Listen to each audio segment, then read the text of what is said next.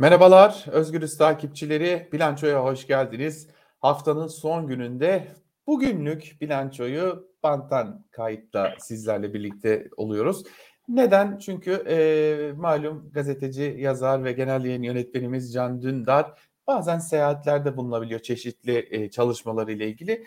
Bu seyahatler nedeniyle bugün Can Dündar'la Bantan yayında birlikteyiz. Sevgili Can Dündar hoş geldiniz. Hoş bulduk. Teşekkürler Altan. Ben de canlı yapmak isterdim ama burada bir e, Türkçe Almanca Edebiyat Festivali'nde aynı saatte konuşmam var. Onun için bu haftalık izleyicilerimizden özür dileyeceğim. Evet, e, hafta yine canlı yayında tabii ki izleyicilerimiz olacağız. Kötü bir hafta geçirdik esasen. E, her şeyden önce 6 insanı, e, 6 e, yurttaşı bir terör saldırısıyla yitirdik. Çünkü İstiklal Caddesi'nde gerçekleştirilecek gerçekleştirilen bombalı saldırının başka hiçbir tanımı yok sanırım. Sivillere yönelik bir terör saldırısıydı. Ee, tabii te, bu kısmı konuşacağız elbette. Bu da önemli. Tam seçim sürecine giderken bu tarz bir saldırının olması kısmını ayrıca konuşacağız ama bütün Türkiye çok ilginçtir ki e, hadi bütün Türkiye demeyelim de bir kısmı diyelim. Bu defa muhalefetten temsilciler de, İyi Parti'den, CHP'den temsilciler de bu işte bir iş var, bu işte çelişkiler var demeye başladılar. E, ve bunu güçlü şekilde dile getiriyorlar. Hoş e, bir gazeteci gözüyle baktığımızda da bu işte işe dair çok ciddi çelişkiler e, söz konusu. Sizin de gözünüze çarpıyor mu bunlar? Elbette ya bir haftadır bunları konuşuyoruz, bunlar üzerine yazıyoruz büyük oranda hükümetin açıklamalarından kaynaklanan hatta özellikle Soylu'nun açıklamalarından kaynaklanan bir kafa karışıklığı var. Ama baştan beri, ilk dakikadan beri kimisi bilinçli, kimisi bence bilinçsiz yapılan bir çarptırmalar serisi var. Yani ilk anda işte Jiyan Tosun'un adını verilerek başladı. Yani saldırgan diye onu şey yaptılar. Jiyan Tosun gitti kendisini savcılığa e, adeta güvenlik önlemi almak için kendisini e, savcılığa teslim oldu. Arkasından işte bir Somalili kadının e, saldırganın ablası olduğu iddia edildi. TikTok şeyi orada bir onun ablası olmadığı çıktı ortaya. Arkasından işte e, ikinci bir çatışma var dendi. Olmadığı daha sonra anlaşıldı. İşte yeni geldi sınırı geçti yok geçmedi. Ge, Temmuz'da geldi 6 aydır burada yaşıyor dendi. Bir seri e, hükümetin bir şekilde belki İçişleri Bakanlığı'nın hani bu işi çabuk çözdük hemen hallettik demek için yarattığı bir e, peş peşe açıklamalar serisi birçok kafa karışıklığı yarattı elbette. Hala da çözümlenmiş değil. Hala işte MHP ilçe başkanı onun telefonundan gerçekten arandı mı yoksa e, telefonuna bir müdahale mi oldu vesaire gibi birçok soru işareti hala ortada duruyor. Ve bunların elbette diplomatik boyutu da var. Orada da en önemlisi bence e, Soylu'nun daha ilk geceden Amerika Birleşik Devletleri'ni doğrudan adres göstermesi ve eylemin adeta sorumlusu ilan etmesi ve ay hemen ardından Erdoğan'ın Amerika Birleşik Devletleri'nin taziyesini kabul etmesi. Soylu ben bunu kabul etmiyorum derken. Burada çok açık bir e, yarılma görüldü. Burada bir iyi polis kötü polis oyunu var Amerika'ya karşı yoksa gerçekten farklı bir e, tavır almam var hükümet içinde. Bana ikincisi doğru gibi geliyor. Yani e, Soylu daha e, radikal, neredeyse kopmacı, daha Avrasyacı bir çizgide e, dururken Erdoğan e, aslında geldiğinden beri, Biden seçildiğinden beri bir e, el sıkma için, bir ortak fotoğraf için gerçekten kendini e, bir hayli zorladı ve nihayet o fotoğrafı alabildiği için de bırakın Amerika'yı kınamayı filan işte teşekkür edecek noktaya geldi. O yüzden evet özetle bu belirsizlikler serisi biraz da hükümetin biraz internette sosyal medyada dolaşan dezenformasyonların biraz da işte komplo teorisyenlerin ortaya attığı iddialarla karma karışık bir durum aldı. Benim esasen kafama takılan e, elbette ki çok çok çok nokta var ama e, MHP ilçe başkanı, güçlü konak ilçe başkanı için valiliğin açıklama yapması. Şimdi durup düşünüyorum bunu herhalde Türkiye'de düşünmeyen yoktur. E, CHP'li, HDP'li, İyi Partili, herhangi bir muhalefet partisinden bir vekilin, bir il, ilçe başkanının, normal bir üyenin dahi telefonundan bu arama gerçekleşmiş olsaydı ya da telefonunun bu olaya karıştığına dair bir takım durum ortaya çıkmış olsaydı. Kuvvetle muhtemel özel harekat polisleriyle hatta helikopterle evleri evi basılır. Canlı yayında bu durum günlerce günlerce anlatılırdı. Ama MHP'li bir ilçe başkanı olunca olaya karışmış karışmamış tartışması bir yana belki de gerçek e, yani iddia o ki karışmamış en azından şu anki durum bunu gösteriyor. Ama e, bir valilik bir ilçe başkanı için bu açıklamayı yapıyorsa biz bunu nereye koyacağız? Biz buna parti devleti diyoruz. Altan siyaset biliminde karşılığı var. Yani parti devletlerinde valiler partinin bölgedeki temsilcileridir. Ee, Türkiye uzunca bir süredir başkanlık seçimine geçildiğinden beri böyle işliyor. Ee, yani biz onları artık vali demiyoruz, partilerin bölgedeki temsilcileri diyoruz. Dolayısıyla aslında sadece iktidar partisinin değil, onu destekleyen partilerin de yani ittifakın aslında bir yerde Cumhur İttifakı'nın bölgedeki temsilcileri bunlar ve e, bir an önce durumu toparlamakla görevliler. E, ne yazık ki işte başkanlık Türk tipi başkanlık sistemi denilen sistemde e, sadece bütün bürokrasi kademesi değil onların işte e, her kentteki temsilcisi olan e, valilerde bunu çok net görüyoruz.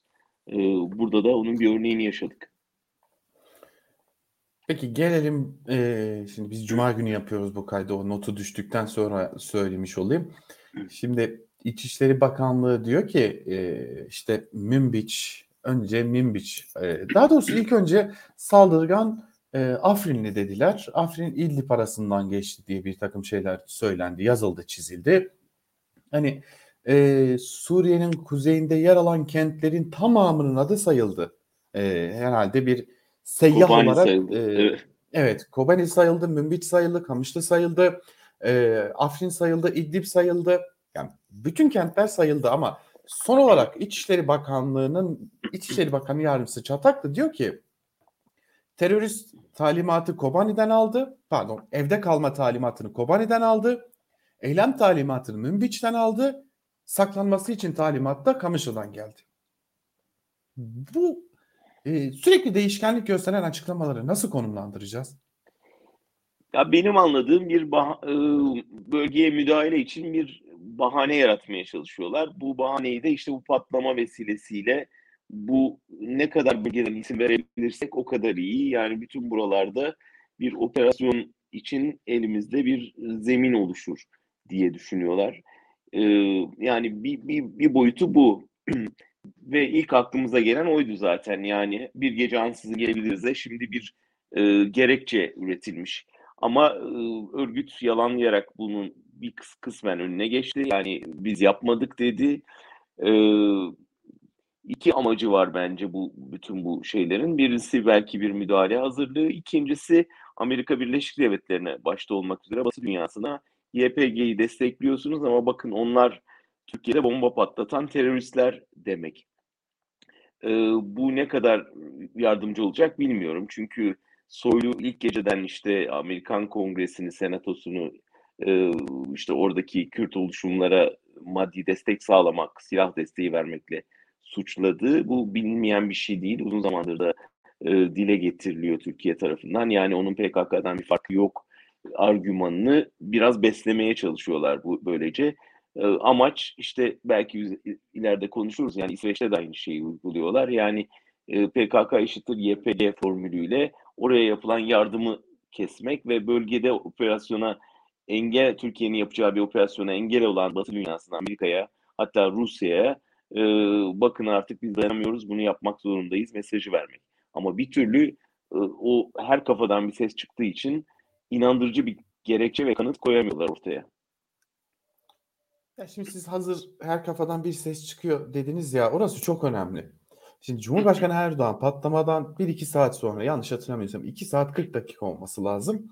Ee, Endonezya G20 liderler zirvesine gidiyor. Orada Endonezya'da hiç değilse bile birkaç dakikalığına da olsa ABD Başkanı Joe Biden'la görüşeceği biliniyor. Ee, ülkesinde bir patlama oluyor. Bir terör saldırısı gerçekleşiyor. Bu saldırıda 6 yurttaş hayatını kaybediyor. 81 yurttaş yaralanıyor. Ee, İçişleri Bakanı Süleyman Soylu çıkıp diyor ki bu saldırının müsebbibi arkasındaki destekçi Amerika'dır. Biz onun taziyesini de kabul etmiyoruz. Şimdi anayasaya göre dış işleri, dış politikayı belirleyecek olan isim Cumhurbaşkanıdır. O yoksa en azından vekili olarak belirlenen Fuat Oktay'dır. Yani Cumhurbaşkanı yardımcısı. Hadi ikisini de yok sayacak olursak Dışişleri Bakanı diye bir e, makam var bu ülkede. Tüm bunları yok sayıp İçişleri Bakanı dış işlerine ilişkin çok net ve keskin bir tutum alıyor. Ee, sonra Cumhurbaşkanı Erdoğan orada Biden'la görüşüyor, taziyelerini kabul ediyor. Sosyal medyadan da bir paylaşım yapıp taziye dilekleri için şükranlarını sunuyor. Tüm bunları düşününce içeride bir güç mücadelesi olduğu e, fikri sizde de güçleniyor mu acaba? İçeride bir so- Süleyman Soylu e, meselesi var. Yani çok net. Türkiye'nin bir Süleyman Soylu meselesi var. Şimdiye kadar çoktan görevden alınması lazımdı. Yani bu son yaptıklarını bırakın. Yani bütün bu uyuşturucu e, baronlarıyla çektirdiği fotoğraflardan başlayın Sedat Peker'in iddialarına, gazetecilere karşı e, o küstah tavrından tutun milletvekillerine e, yönelttiği suçlamalara, hakaretlere varana kadar o kadar çok olayda adı geçti ve o kadar kendine ilgi çekmek için üst perdeden konuşarak e, bütün aslında ülkedeki gerçekten bir güvenlik sorununa dönüştü ki İçişleri Bakanı. Şimdiye çoktan görevden alınması gerekiyordu ama şunu biliyoruz işte arkasında MHP'nin desteği var ama AKP içinde ciddi eleştiriler var, e, rahatsızlıklar var. Sürekli bunların haberi geliyor ama bir şekilde e, Bahçeli'yi üzmemek, rahatsız etmemek, Bahçeli'nin desteğinden olmamak için e, Erdoğan'ın Soylu'ya tahammül ettiği söylentisi yaygın. Ama bu son olayda hepten öyle. Yani e, gerçekten senin de e, belirttiğin gibi yani bütün bürokratik kuralları hiçe sayıp Erdoğan'ın Amerika Başkanı ile görüşmesi öncesi böyle bir şeyde hiçbir elinde dayanak olmadan direkt Amerika'yı suçluyor bir ifade kullanması e, bütün devlet geleneğini alt üst ettiği gibi bütün diplomatik kurallara da aykırı. Ama bunu yapmakta sakınca görmüyor. Çünkü yani bir devlet adamı sorumluluğu falan yok. Yani tamamen ben söylerim gerçekten eskiden hani taşra politikacısı derlerdi. Dayanaksız, kanıtsız, aklına geldiği gibi konuşan bir e, görüntüsü var. Bütçe konuşmasını izledim. Yani bütçede ona yöneltilen suçlamalarla kendisinin yaptığı savunma arasında hiç ilgi, hiçbir ilgi yok. Yani bütün suçlamalara cevap vermeyip kendisi bambaşka bir Türkiye anlatıyor. Ama şu, şu saldırı büyük bir istihbarat zaafı, büyük bir e, yani işte sınırın kevgir haline gelmesinden tutun e, muhalif bir slogan atacak olanı apar topar e, e, ters kelepçeyle göze alan emniyetin böyle bir şeyi haber alamaması, hadi ondan sonra patlamadan sonra saldırganın oradan bu kadar kolay kaçabilmesi, taksiye binebilmesi vesaire ve hala arkasında kimlerin olduğunun aydınlatılmamış olması filan baktığın zaman büyük bir güvenlik zaafı, büyük bir İçişleri Bakanlığı'nın aslında birinci dereceden sorumlu olduğu bir alan.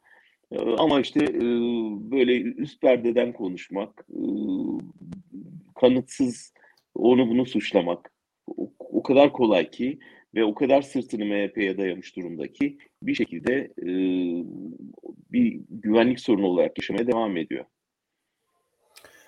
Şimdi siz bu arada komisyon toplantısı derken plan bütçeden e, oradan bir görüntüye baktım da bir an daha doğrusu bir e, habere e, bir tekrar göz gezdirdim.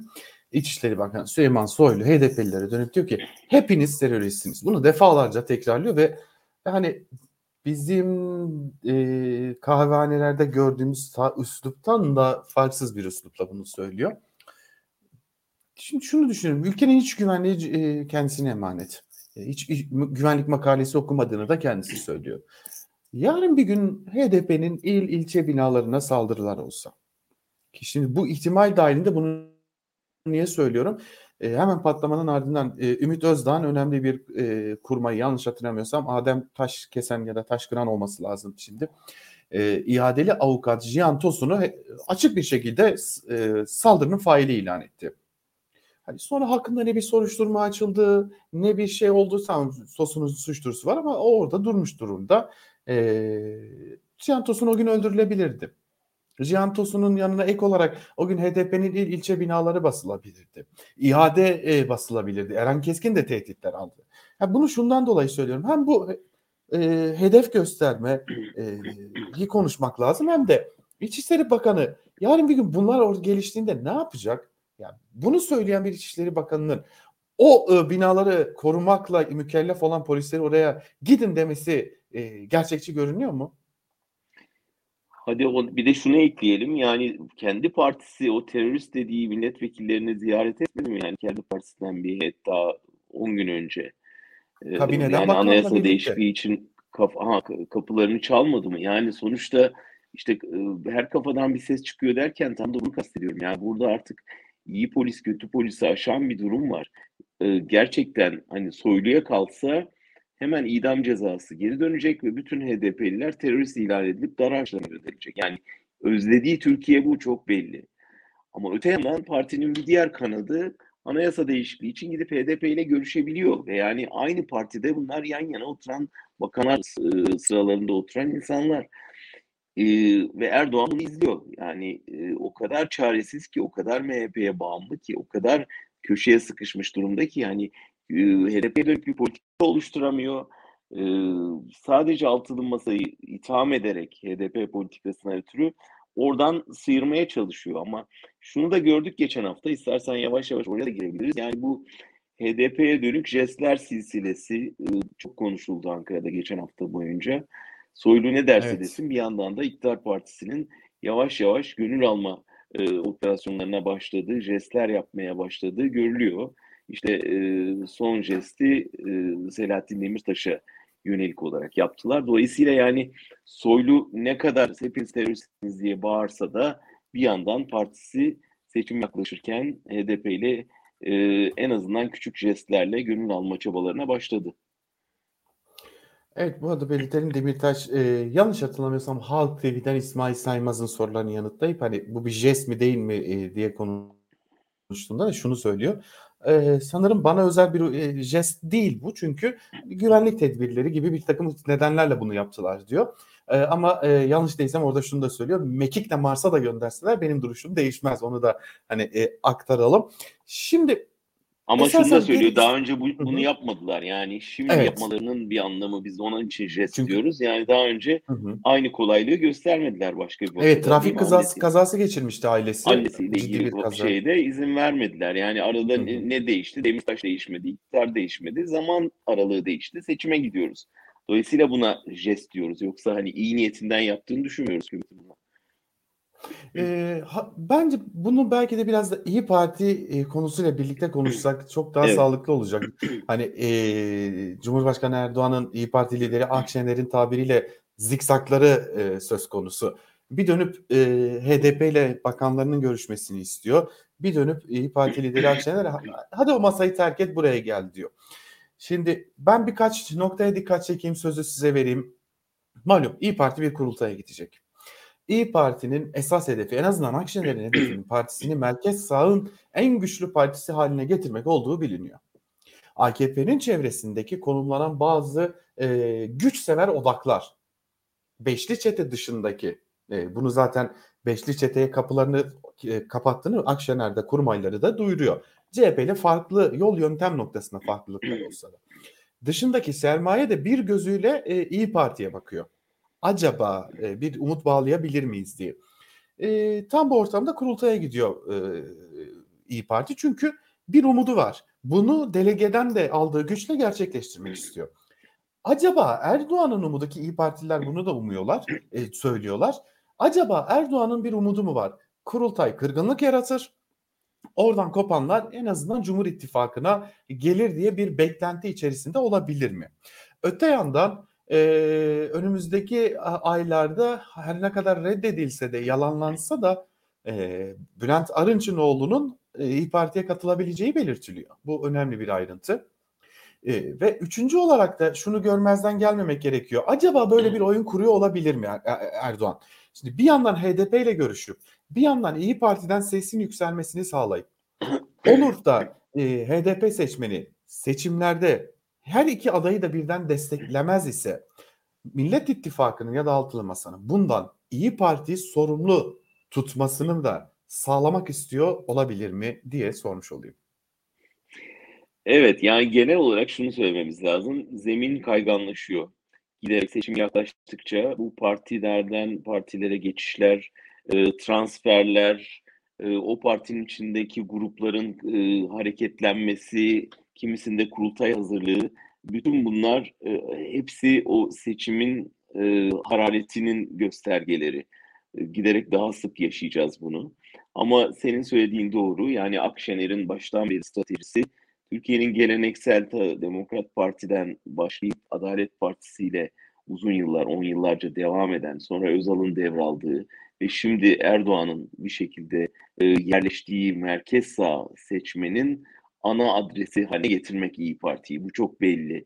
Ve bunun için de eski MHP çizgisinden uzak durması ve mümkün mertebe oradan aldığı o tabanı merkeze çekmesi gerekiyor. Ama partisi içinde ağırlıklı bir MHP kadroları kadrolaşması var ve onların da e, işte CHP ile işbirliğine hele HDP'nin isminin bu kadar sirküle etmesine müthiş bir antipatileri var. Şimdi Akşener'in e, partinin bölünmesine yol açmadan e, onları bir şekilde ikna etmesi, ikna olmuyorlarsa da susturması gerekecek. Bunu zaman zaman yaptı, gene yapıyor ve kurultayda da yapacak bence. Ama ne kadar kayıp verebilir? MHP'liler e, yani şunu görüyoruz. Erdoğan bir çağrı yaptı tam bunun farkında olarak işte tam bu aşamada e, o kokuyu aldı oradaki bir kaynama kokusunu ve bir hamle yapıp e, orada aslında olmayacağını biliyor gayet iyi. Meral Akşener'in böyle bir şeye evet demeyeceğini çok iyi bilerek aslında parti içindeki çatlığı biraz daha açabilir miyim, yar, yarık haline getirebilir miyim diye yaptığı bir çağrıydı o. Ve mutlaka parti içinde de ya biz niye şey CHP ile yürüyoruz ki ya işte burada belki önümüzdeki seçimde Erdoğan'ı kazandırabiliriz ve orada MHP'nin yerini alabiliriz ya da daha çok bakanlıkla hükümete ağırlık koyabiliriz gibi düşünenler vardır. Ama bu tabii yanlış ata oynamak olur. Yani şu anda düşüşe geçmiş bir AKP'nin atına binmek ve yükselişte olan İyi Parti'yi terk etmek hiçbir siyasi aklın kabul edebileceği bir şey değil. O yüzden e, ben Akşener'in buradan e, sonuçta kazançlı çıkacağını düşünüyorum. Erdoğan çağrısının onun elini biraz daha güçlendirdiğini düşünüyorum. Yani e, önemli bir aktör haline geldiğini gösteren bir şey siyasette e, bu çağrı ve onun reddetmiş oluşu. E, bir yandan da tabii altılı masa içinde elini güçlendiren bir şey oldu. Yani e, Erdoğan e, ama bilerek ama bilmeyerek Akşener'i daha önemli bir figür haline getirdi. Özellikle de altılı masa içinde. Evet, bu nokta önemli. Şimdi 28 Kasım'da Altılı Masa bir kez daha Demokrat Parti ev sahipliğinde toplanıyor. Orada e, 28 Şubat'ta duymuştuk biz bunları. E, hedeflerini esasen anayasanın ruhunu açıklamışlardı. Şimdi ete kemiğe büründürecek maddeleri ve gerekçeleri açıklayacaklar. Ama e, ilk defa tabii ki çok net somut bir şey duymuş olacağız. Bu çok önemli seçim güvenliği açıklamasından sonra. Önümüzdeki e, haftalarda da e, seçim beyannamelerini duyacağız ve artık kritik yer gelecek aday belirlenmesi ve bakanlıkların belki de belirlenmesine geçilmiş olacak. İç, içeride biliyoruz ki adaylık konusunda tartışmalar var. Orayı belki ayrıca değerlendireceğiz ama sizde bir heyecan yaratıyor mu bu anayasa maddelerinin duyurulacak olması? Hayır, yani ne anayasa maddeleri, ne altılı masanın toplantısı, ne upun, upuzun açıklamalar ne yazık ki e, beklenen etkiyi ya da heyecanı yaratmıyor toplumda. E, bir e, bir fırsatı kaçırıyorlar gibi bir his e, hepimizde var herhalde. Yani e, genel olarak kamuoyunda da e, ilk ortak fotoğraf verdiklerindeki heyecanı hatırlıyorsun. E, artık rutine binen toplantılar ve bir türlü beklenen e, şey gelmiyor. Yani sanki hani iktidar garantiye alınmış da arkasından atılacak adımlar hesaplanıyormuş gibi ama herkesin ortak e, kaygısı ya bu seçim alınabilecek mi? Ve bunun için gereken yapılıyor mu? Çünkü çok az zaman kaldı. Yani hani tarihsel açıdan baktığında 6-7 ayın hiçbir önemi yok. Ve bütün o mesajları Şubat ayında verecekse yani Mayıs'ta yapılacak bir seçime ya da Haziran'da e, ne kadar kitleleri etkileyebilecek bütün bu sorular aklımızda. O yüzden e, aday tartışılsın istemiyorlar ama aday tartışılıyor. Tartışılsın istedikleri şeyler de tartışılmıyor. Çünkü kamuoyunun gündeminde şu anda yeni anayasa vesaire yok yani. Artı ben bu haftaki önceki günkü yorumda değindim. Yani bütün bu şeylere, hazırlara, kitleleri katmadıkları için yani gene Erdoğan'ın başından beri yaptığı yani biz bir masa başında konuyu bilenler karar veririz sonra kitlelerin oyunu isteriz şeklinde yürüdüğü için işler. E, yani kendi mesleğimizden örnek verelim. Yani basın yok oldu diyoruz, medya yok oldu. Şimdi medya için altılı masanın belki bir planı var, belki bir anayasa hazırlığı var, belki yasal hazırlığı var. Ama bunun içinde hiçbir meslek örgütü var mı? Yok. Ee, o yani bu, bu en basiti bizim meslekte böyle. Bunun dışında yani anayasa yaparken bu kadar kitlelerden uzak kopup kapalı kapılar ardında yaptığınız zaman yarın kapısını çalacağınız insanlar e bize mi sordunuz derler. O yüzden bu yöntem de sıkıntılı. Yani bu tepeden inmeci yöntem ne yazık ki e, Erdoğan'ın bir e, mirası, bir kalıntısı olarak yaşamaya devam ediyor. E, bir alternatif olan ittifakın ya da partinin sadece anayasayı öyle değil böyle değiştir demekle değil kalmaması, yöntemi değiştirmesiyle daha kitlesel tabana dayalı, tabandan tavana yükselen demokratik bir anayasanın inşa sürecini başlatması beklenir. O da yok. Dolayısıyla ondan dolayı da bir heyecan olmuyor toplumda. Ama elbette e, düğüm adaylıkta yani sonuçta iş gelecek ve e, kim yarışacak Erdoğan'a karşı şeyinde olacak. Benim gördüğüm geçen hafta e, Kılıçdaroğlu'nun bütün çabasına rağmen İmamoğlu isminin yeniden ağırlıkla sirküle etmeye başladığı bir hafta oldu. Ee, baştan beri söylüyorum haftadan haftaya değişecek bunlar. Ama hani geçen haftaya baktığımızda gördüğümüz biraz bu yani Soylu'nun bütün sorumsuz açıklamalarına karşın e, İmamoğlu'nun işte istiklale gidip esnafa moral vermeye çalışması, daha temkinli açıklamalar yapması, e, ekranlarda daha sık görünür olması vesaire kendisinin adaylık yarışında e, ön plana çıkmaya niyetli olduğunu bir kez daha gösterdi. Fazlasıyla ön plana da çıkmış gibi görünüyor açıkçası. Ee, şimdi CHP Genel Merkezi'nin de nabzını tuttuğumuzda evet onlar da diyorlar ki evet Ekrem Bey gaza basmış görünüyor. Bunu hiç inkar etmiyorlar. Fakat e, duyduğum bir şey de şu e, Kemal Bey de kararlı diyorlar. E, bu da çok e, tuhaf bir durum. Yani bir parti içerisinde e, iki önemli figür var. Biri belki gelecekte CHP Genel Başkanlığı için adı da geçen bir isim. E, bir de partinin genel başkanı. Bu rekabet e, CHP büyütüyor mu sizce? Yani çok tabii ki hani daha değerli toplu bir siyaset izlenmesi daha şey olurdu hani parti içinde, Türkiye içinde daha hayırlı olurdu ama açıkçası bütün şeyde görüyoruz bunu. Yani İngiltere'deki hale baksana yani başbakanlığa 6 tane aday yarıştı. Biri seçildi. Seçilen birkaç ay sonra istifa etti. Yerine 6 aday daha çıktı. Yani e, dünyanın en gelişkin demokrasisi dediğimiz İngiltere'de bile bu yarışlara tanık oluyoruz. E, o yüzden siyasetin doğasında biraz bu, bu itişmeler var. E, yeter ki hani e, çelme takma olmasın. E, o olmadığı sürece şu ana kadar gördüğüm yani karşılıklı saygıya dayalı bir şey yürüyor yani Kılıçdaroğlu İmamoğlu şey yapmıyor, ihmal etmiyor, gereken krediyi veriyor. İmamoğlu her konuşmasında eğer Kılıçdaroğlu oradaysa bir adım geride duruyor vesaire ama alttan alta bir yarışın sürdüğünü biliyoruz.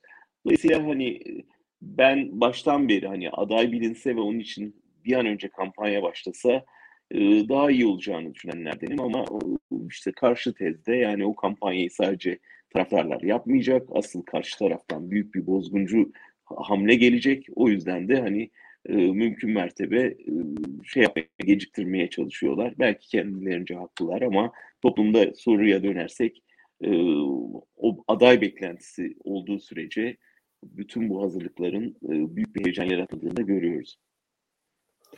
Şimdi tabii tüm bunların karşısında bir de bir ülkeye anayasa değiştirten bir Erdoğan var. İnadıyla anayasa değiştirten Erdoğan. İsveç parlamentosundan bahsedeceğim. İsveç parlamentosu terörle mücadele yasa tasarısını da onayladı. 1 Ocak 2023'te yürürlüğe girecek anayasa değişikliğinde teröre bulaşan grupların örgütlenme özgürlüğü ve gösteri izni sınırlanacak. Buna yönelik yeni yasaların çıkarılmasının da önü açılacak cezalar ağırlaştırılacak gibi bir takım noktalar var. E, tabii ki e, kabul edelim ki bu Erdoğan'ın NATO ısrarı ile gerçekleşmiş gibi. Bu arada NATO üyeliğini Macaristan da onayladı her iki ülkenin. Geriye bir tek Türkiye kalmış oluyor.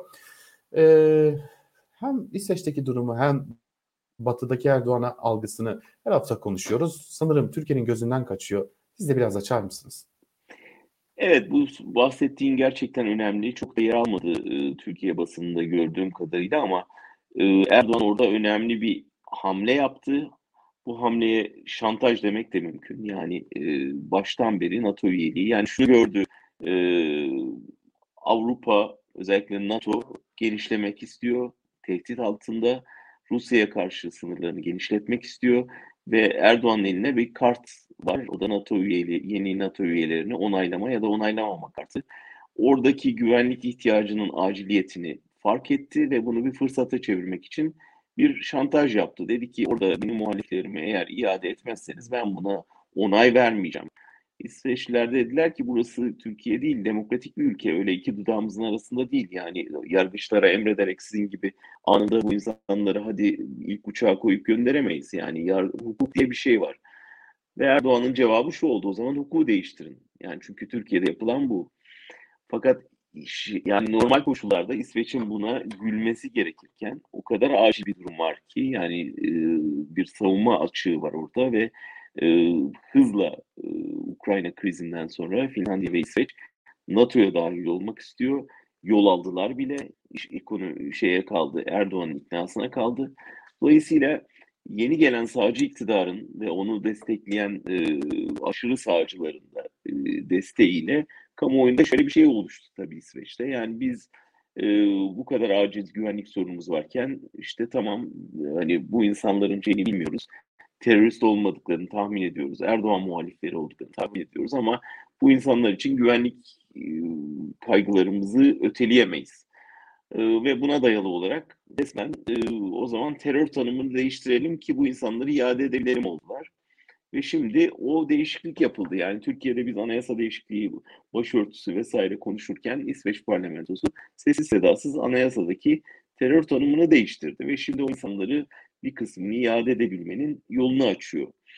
Ee, buradan Erdoğan bir zafer şeyi çıkarabilir. Yani haklı da olabilir ama bu demokratik dünya için bir kayıptır. Yani özellikle İskandinavya'nın, İsveç'in e, geri adım atması, Putin karşısında, Erdoğan karşısında yani otokratların giderek güçlendiği bir dünya ve demokratik kazanımların erimeye başladığı bir dünyanın alametlerinden biri bu. O yüzden Erdoğan için bir kazanç olabilir ama genelde demokratik toplumlar için bir kayıptır.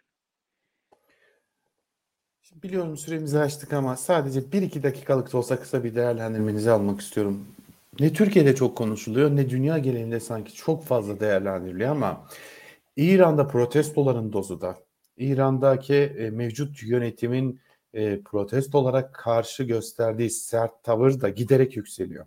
E, artık silahlar kullanılmaya her gün can kayıpları haberiyle haberleri gelmeye başlıyor.